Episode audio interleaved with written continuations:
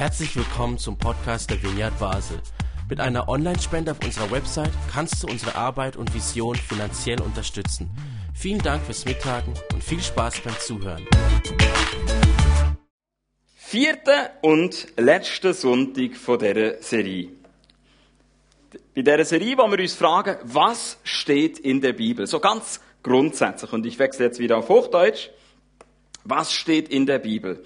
Diese Frage hat uns die letzten drei Sonntage begleitet und auch heute stellen wir uns noch einmal diese Grundsatzfrage. Und ich werde wieder zu Beginn eine Behauptung in den Raum werfen, werde dann einige Beispiele bringen, um diese These dann auch zu begründen und am Schluss habe ich wieder eine provokative Schlussfrage für euch. Tschüssli!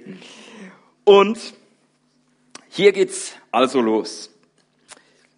Bevor ich meine vierte und letzte These präsentiere, lese ich einfach noch mal ganz unkommentiert die drei Sätze von den vergangenen Sonntagen vor. Erstens, in der Bibel gibt es beharrlichen Protest, weil es beharrlich ungeschützte und irregeleitete Menschen gibt. Zweiter Sonntag, in der Bibel geht es um das Leben, auf das man erfahrungsreich und sinnvoll lebt. Nummer drei, in der Bibel teilt sich ein einziger Gott mit, der dann auch als einzigartig gerühmt und geehrt wird. Also wer da was verpasst hat, man findet all die Predigten auf unserem YouTube-Kanal oder auf den gängigen Podcast-Plattformen. Zu den drei Themen sage ich jetzt heute nichts mehr oder nur noch wenig, weil heute haben wir noch mal ein viertes Thema und das stelle ich euch jetzt vor. Es ist in diesem Satz formuliert. In der Bibel trifft man auf Orte, wo betende und ersehnende Menschen ihren Gott antreffen. In der Bibel trifft man auf Orte, wo betende und ersehnende Menschen ihren Gott antreffen. Jetzt nehme ich an, viele von uns haben vielleicht so das große eine Sehnsuchtsziel, wo sie sagen, mindestens einmal in meinem Leben möchte ich dahin. Für manche ist es vielleicht Hawaii. Meine Frau und ich hatten das Glück, unsere Hochzeitsreise bis dorthin zu machen. Und ich habe gesagt, es ist sicher, Italien ist doch auch schön und so, muss es so weit? Und musste so sein und es war wirklich sehr schön, aber ich werde wahrscheinlich in meinem Leben nie mehr dahin kommen. Vielleicht sagst du aber auch, ne, Hawaii, das ist jetzt, das reizt mich gar nicht, aber ich freue mich so auf die nächste große Auszeit, vielleicht ein Sabbatical. Und dann werde ich pilgern nach Santiago de Compostela. So, das ist mein Sehnsuchtsziel. Ja, in der Bibel ähm, ist man natürlich noch nicht so geografisch äh, in Kenntnis gewesen von Hawaii und äh, auch Santiago de Compostela war noch kein Thema sondern es gab natürlich die eine biblische Wallfahrt, das eine biblische Sehnsuchtsziel und das ist natürlich die Zionsstadt Jerusalem. Und gleichzeitig findet man aber in der Bibel auch, dass äh, man auch an Orten im übertragenen Sinn beten kann, so also eigentlich jede Situation, also nicht nur irgendwie geografisch besondere Punkte, können zu einem Ort des Gebets werden. Und ich möchte euch da ein bisschen reinnehmen in die große Geschichte und möchte einsteigen im Buch Josua. Ich habe hier ein Bild von einem Schweizer Erinnerungsort, eine identitätsstiftende Stätte, Rütli. Und das gibt's natürlich in der Bibel auch. Und bei äh, Josua gibt es ich mache zwei Beispiele. Das erste Beispiel ist Gilgal im Jordangraben. Warum ist das so ein Ort, ähnlich wie das Rütli? Es ist der Ort, wo das Volk Israel den Jordan überquert hat und nochmal ähnlich wie damals beim Auszug aus Ägypten ein Wunder erlebt hat, dass plötzlich das Wasser austrocknet, sie können hindurchgehen so und genauso ist es nach der langen Wüstenwanderung wieder am Jordan.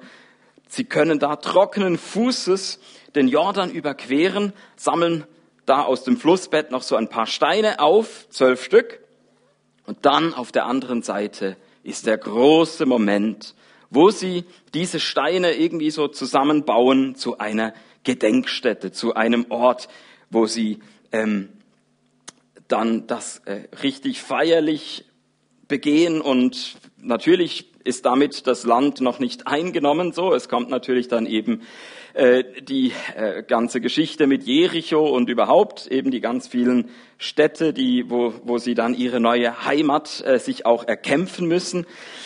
Aber jetzt wird zuerst mal dieser denkwürdige Moment gefeiert.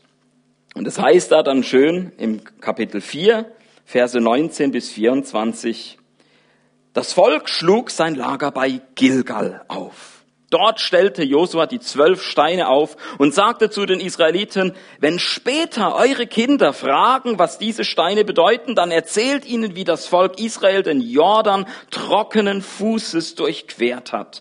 Der Herr, euer Gott, hat das Wasser des Jordans vor euch austrocknen lassen, bis ihr hindurchgezogen wart, genauso wie er das Schilfmeer vor uns hat austrocknen lassen, damit wir hindurchziehen konnten. Daran sollen alle Völker der Erde erkennen, wie groß die Macht des Herrn ist. Und ihr selbst sollt den Herrn, euren Gott, dafür in alle Zukunft ehren. Also Gilgal, der Ort, der daran erinnert, wie groß die Macht des Herrn ist. Das war das erste Beispiel. Das zweite Beispiel ist im letzten Kapitel vom Buch Josua. Und auch das hat wieder mit Steinen zu tun oder einem ganz besonderen Stein. In Kapitel 24 befinden wir uns in Sichem. Das ist in Mittelpalästina und wird auch später in der Geschichte ein Ort sein, der noch ein paar Mal bedeutungsvoll wird. In Sichem ist auch wieder eine, eine ähnliche Situation, wie es schon im äh, im Buch Exodus gibt, nämlich da die Stelle, wo das Volk den Bund schließt mit, mit Gott am Berg Sinai. Und jetzt ist es nicht, dass jetzt wieder ein neuer Bund oder so geschlossen wird, sondern der Bund wird erneuert. So, es ist ja natürlich inzwischen eine andere Generation und so. Und Josua spricht da zu ihnen. Gott spricht durch Josua zum Volk. Auch da wieder ganz viel Identität, ganz viel gemeinsame Geschichte wird rekapituliert und dann eben das Volk vor die Entscheidung gestellt, wollt ihr diesem Gott dienen? Und so wie sie damals am Berg Sinai gesagt haben, ja, wir wollen alles gehorsam tun, was Gott äh, uns da ähm, gesagt hat und offenbart hat, ja, so wollen wir auch jetzt wieder uns ganz entscheiden. Ich und mein Haus, wir wollen dienen, wir wollen Gott folgen und so weiter. Und dann zum Abschluss lesen wir in Josua 24, Verse 25 bis 27, so verpflichtete Josua an diesem Tag in Sichem die Israeliten zum Gehorsam gegen den Herrn. Dann nahm er einen großen Stein und stellte ihn dort unter die, der Eiche beim Heiligtum des Herrn auf. Seht diesen Stein, sagte er zum Volk. Er steht da als Zeuge gegen uns, denn er hat alles gehört, was der Herr heute zu uns gesprochen hat. Er soll euch an alles erinnern, damit ihr eurem Gott nicht untreu werdet. Also Sichem, der Ort, der erinnert, was der Herr heute zu uns gesprochen hat. So wie Gilgal der Ort ist, der erinnert, wie groß die Macht des Herrn ist. Und jetzt kann man natürlich schnell sagen, ich kann schon mit dem Rütli nichts anfangen, wie viel weniger mit diesen zwei Orten, die ich überhaupt nicht kenne, war ich noch nie und so. Schon hier lohnt es sich, kurz sich selber die Frage zu stellen, habe ich in meiner Biografie mein persönliches Gilgal, einen Ort, wo ich Gottes Macht erfahren habe? Oder ein persönliches Sichem, einen Ort, wo Gott zu mir gesprochen hat?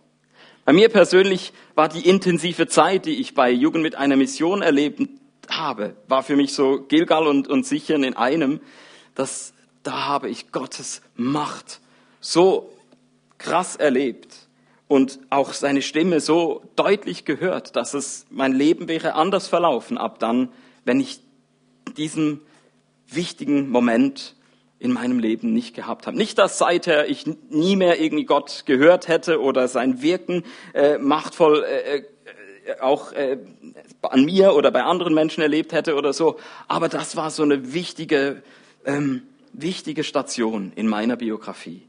Und vielleicht bist du hier und du sagst, ja, für mich ist die Vineyard Basel so ein Gilgal oder ein Sichem. Hier habe ich Gottes Kraft erlebt oder seine Stimme gehört. Vielleicht auch noch nicht. Vielleicht ist jetzt gerade da unter der Wortdusche vielleicht so ein kleiner Gilgal-Moment oder sicher Moment gewesen heute oder an den letzten drei Sonntagen. Vielleicht wird das kommende Pfingstlager so ein Ort sein, ein Gilgal, ein Sichem. Die Möglichkeiten sind unbegrenzt. Und jetzt könnte man hier eigentlich schon die Predigt schön abschließen. Da ist schon was zum mit nach Hause nehmen. Aber das ist noch gar nicht die biblische Vision. die biblische Vision ist noch viel größer. Und die finden wir schon im Buch Levitikus. Nämlich, dass es nicht einfach darum geht, mal hier ein bisschen Gilgal, mal hier ein bisschen Sichem, sondern die Vision ist ein zentrales Heiligtum. Und es ist so schön, wie im Buch Levitikus da das beschrieben wird, dann eben alle möglichen Arten von Opfern, die dann da äh, gebracht werden und dann die Priester, die da eingesetzt werden, so und so wird das ein bisschen beschrieben, wie, wie, wie, wie wird konkret Gottesdienst gefeiert an diesem zentralen Heiligtum, das eben da erstmal mitten in dieser Wüstengeschichte seinen Ort hat, aber natürlich genau die schon das vorbereitet, was später einmal zentral in Jerusalem im Tempel sein wird. Und das Spannende ist, wir lesen dann im, im Levitikus, äh, plötzlich kommt das Kapitel, wo die Speisegebote kommen. Und was ist da der Sinn? Etwas, was auch für uns, also ist ja nicht gerade so das zugänglichste Buch, das Buch Levitikus, eben irgendwie ganz viel spaßiges Zeug. Aber der Sinn ist natürlich, dass auch zu Hause dass der eigene Tisch zu einem Ort wird, der geheiligt wird, der, wo man nicht einfach so ist wie alle Völker rundherum, sondern da gibt's auch eine besondere Identität, die dadurch entsteht und sagt, wir als Volk Gottes, wir essen alles Gemüse, aber beim Fleisch, da machen wir es uns ein bisschen schwieriger, da müssen wir uns ständig ein bisschen überlegen und werden an die Heiligkeit dessen erinnert, dass es da, dass da Blut geflossen ist, dass da heiliges Leben ähm, geopfert wurde und jetzt ähm, ist man dieses, die, ist ein bewusster Fleischkonsum, ein Gedanke, der für uns heute ähm, auch wieder aktuell geworden ist. Und schon da ähm, merken wir, dass es eine Identität gibt und sagt, wir als Volk Gottes essen nicht einfach, stopfen nicht einfach beliebig irgendwie in uns alles rein.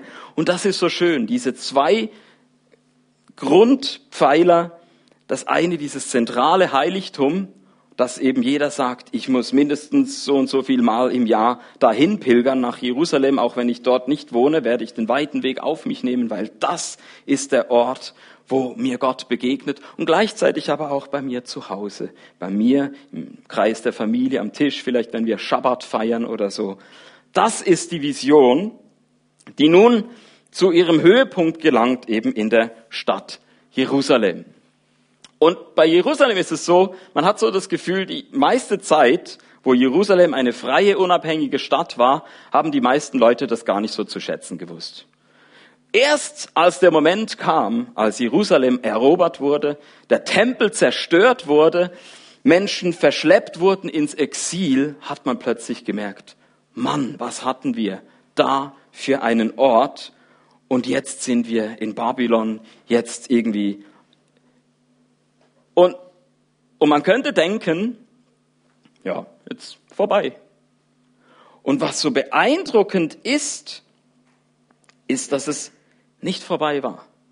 Dass die Vision blieb und der Moment kam, wo man dieses Jerusalem wieder aufgebaut hat, da irgendwie Häuser wieder, ein Altar, ein Tempel und am Schluss eine Stadtmauer und so. Und das, diese Geschichte wird uns erzählt in den Büchern Esra und Nehemia. Und da liest man, dass da ganz viel Beten und Fasten damit verbunden war. Da ist eben die Geschichte von Esra. Esra, der als Priester da jetzt quasi diesen neuen zweiten Tempel wiederbeleben soll. Und der geht da mit einer Delegation aus dem Exil hin. Und im Kapitel 8 ähm, liest man, wie er sagt, hey, lasst uns fasten, lasst uns beten. Und zwar, wir müssen, wir brauchen Schutz. So, wir, wir haben ja auch, wir bringen da irgendwie kostbares, kostbares Material mit für den Tempel und so. Da gibt's vielleicht Wegelagerer, Räuber unterwegs und so.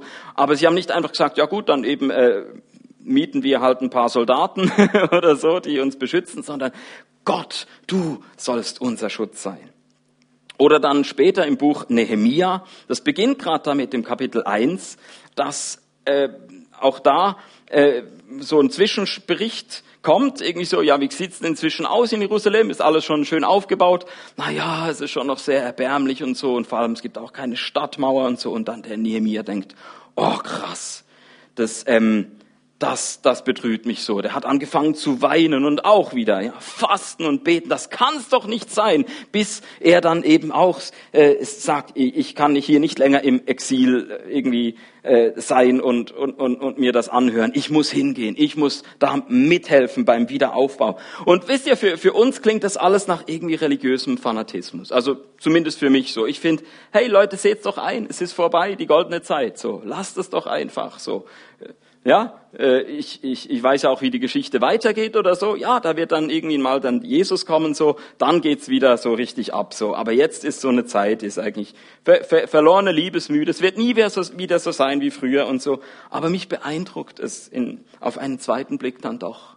Diese Treue, dieses leidenschaftliche Engagement. Und es ist natürlich nur dann nachvollziehbar, wenn es eben wirklich keinen gleichrangigen Treffpunkt gibt für das jüdische Volk und den göttlichen Herrn dieses Volkes, wo die sich treffen können. Das ist dieser Ort, Jerusalem, kein anderer Ort, so wie wir letzten Sonntag es auch hatten. Ne? So, es gibt nur diese, diesen einen Gott und dieses eine Volk, dieses einzigartige kommt auch hier wieder zum Ausdruck. Jerusalem.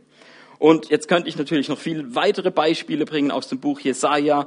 Es gibt auch in den Psalmen eben ganze Psalmen, die sich um den Berg Zion drehen oder um die Wallfahrt zum Zion und so. Dafür habe ich alles keine Zeit. Ich werde jetzt ins Neue Testament weitergehen.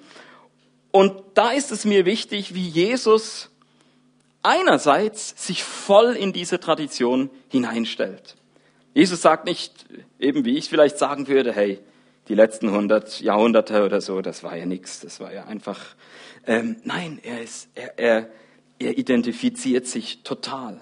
Er als Jude kommt, wird wie einer der Propheten, wird nach Jerusalem gesandt, stellt sich da voll mit in die Linie und spricht äh, und, und hat eine Sendung, so wie schon eben bei Jesaja oder so, zu dieser Stadt, zu diesem Volk in der Stadt Jerusalem. Und gleichzeitig und gleichzeitig stoßt er eine neue Entwicklung an. Gleichzeitig ist das noch nicht alles, was es über Jesus zu sagen gilt. Und das wird schön ähm, sichtbar im Kapitel 4, Johannes 4. Da ist ja dieses Gespräch mit der Frau am Brunnen und dieser Frau gegenüber sagt Jesus einerseits ganz klar, das Heil kommt von den Juden. So, also er ähm, relativiert es nicht irgendwie so und, und sagt, ja, es ist mir irgendwie ein bisschen peinlich da, dass wir uns da so hereingesteigert haben mit diesem Jerusalem, sondern nee, ganz selbstbewusst steht er dahin und sagt, ja, das, dafür stehe ich auch. Aber dann sagt er was zu der Frau, was das Ganze doch nochmal sprengt, auf eine andere Ebene hebt. Denn er sagt im Vers 23, da wird der Heilige Geist, der Gottes Wahrheit enthüllt, Menschen befähigen, den Vater an jedem Ort anzubeten. Also mit anderen Worten, es wird gesagt, Jesus vollendet jetzt die große Mission von Gott, diese große Sendung von Gott zu, nach Jerusalem hin, dass Gott wohnen will unter, unter, unter seinem Volk und all das, das kriegt jetzt seine Vollendung darin, dass Jesus das Ganze nochmal universal öffnet. Nicht indem er sagt, vergesst alles, was war, sondern dass nun jetzt eine Vision nochmal eine Stufe größer entsteht, ähm, als sie bisher schon war. Anbetung an jedem Ort, im Geist und in der Wahrheit. Und äh, noch ein anderer Vers am Ende von Johannes ähm, im Kapitel 18 ist dieses Gespräch mit dem römischen Statthalter Pilatus. Und da sagt Jesus auch diesen Hammersatz, mein Königtum stammt nicht von dieser Welt. Also, wo Jesus nochmal ganz klar sagt, es geht nicht darum, ich versuche jetzt irgendwie die guten alten Zeiten zu sagen, wir schmeißen jetzt euch Römer raus, ihr werdet es noch sehen, wir zeigen es euch, ihr habt hier, eure Tage sind gezählt. Und dann werden wir wieder ein unabhängiges Königtum Juda und so. Und dann, nein, Jesus geht nicht auf dieser Ebene auf Angriff, sondern er relativiert das römische Reich auf eine ganz andere Art, indem er sagt, da gibt es ein Königtum, das ganz anders ist als alle Königtümer.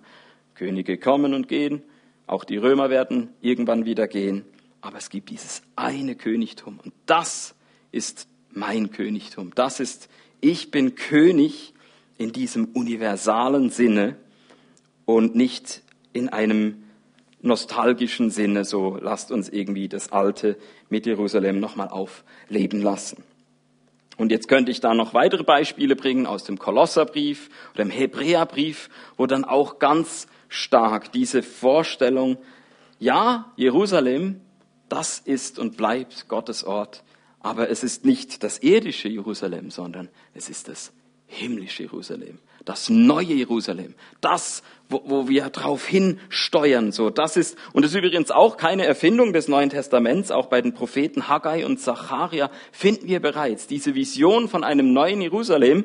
Und das ist ja in der Zeit, wo eben der zweite Tempel aufgebaut wurde und so. Und man merkt aber, diese Vision ist so groß, die bei Haggai und Zacharia beschrieben wird, das kann gar nicht sich erfüllen im zweiten Tempel, irgendwie in, in dem, was da passiert, sondern wir hatten ja Haggai auch als Propheten des Monats, wo irgendwie plötzlich verkehrte Welt ist. Alle Völker kommen, nachdem irgendwie ständig der Tempel geplündert wurde und irgendwie hier und da kommen Angriffe und so, plötzlich kommen alle und bringen ihre Schätze zu diesem Ort. Plötzlich wird ein, äh, entsteht ein Jerusalem in, in einer Pracht, wie es sie noch nie gegeben hat. Und wir merken, dass so diese Vision, oder auch bei Zacharia ist, äh, wird so ein Bild gemalt, so von einem, einem Platz in Jerusalem, wo die Kinder spielen und gleichzeitig irgendwelche alten, hochbetagten Menschen am Stock gehen. Das Bild will ausdrücken, hier ist wirklich maximale Fülle, maximaler Friede, maximaler Freude. Die Leute können ihre volle Lebensspanne auskosten. So, es, ist Fruchtbarkeit da. Die Stadt ist gefüllt. Es wimmelt von Leben. Also es ist eine diesseitige Vision, die, sich schon ziemlich gut anhört. Und doch bleibt es nicht bei so einer diesseitigen Jerusalem-Vision, sondern es wird darüber hinaus ein, zu einer Vision, das ein Bild für das Endgültige. Ein Bild dafür, dass so wie dann eben Jesus durch den Tod hindurch vorangegangen ist an, an, an einen neuen Ort, dass eben so wirklich diese Situation von Armut, die Situation von Sterblichkeit, all das, was man eben im diesseitigen irdischen Jerusalem bisher erlebt hat, dass das überwunden wird, ähm, dass man da durchbricht zu einem neuen Leben in einem neuen Jerusalem. Und diese Vision ist so gewaltig, ich weiß selber nicht, was ich mir so darunter vorstellen soll, aber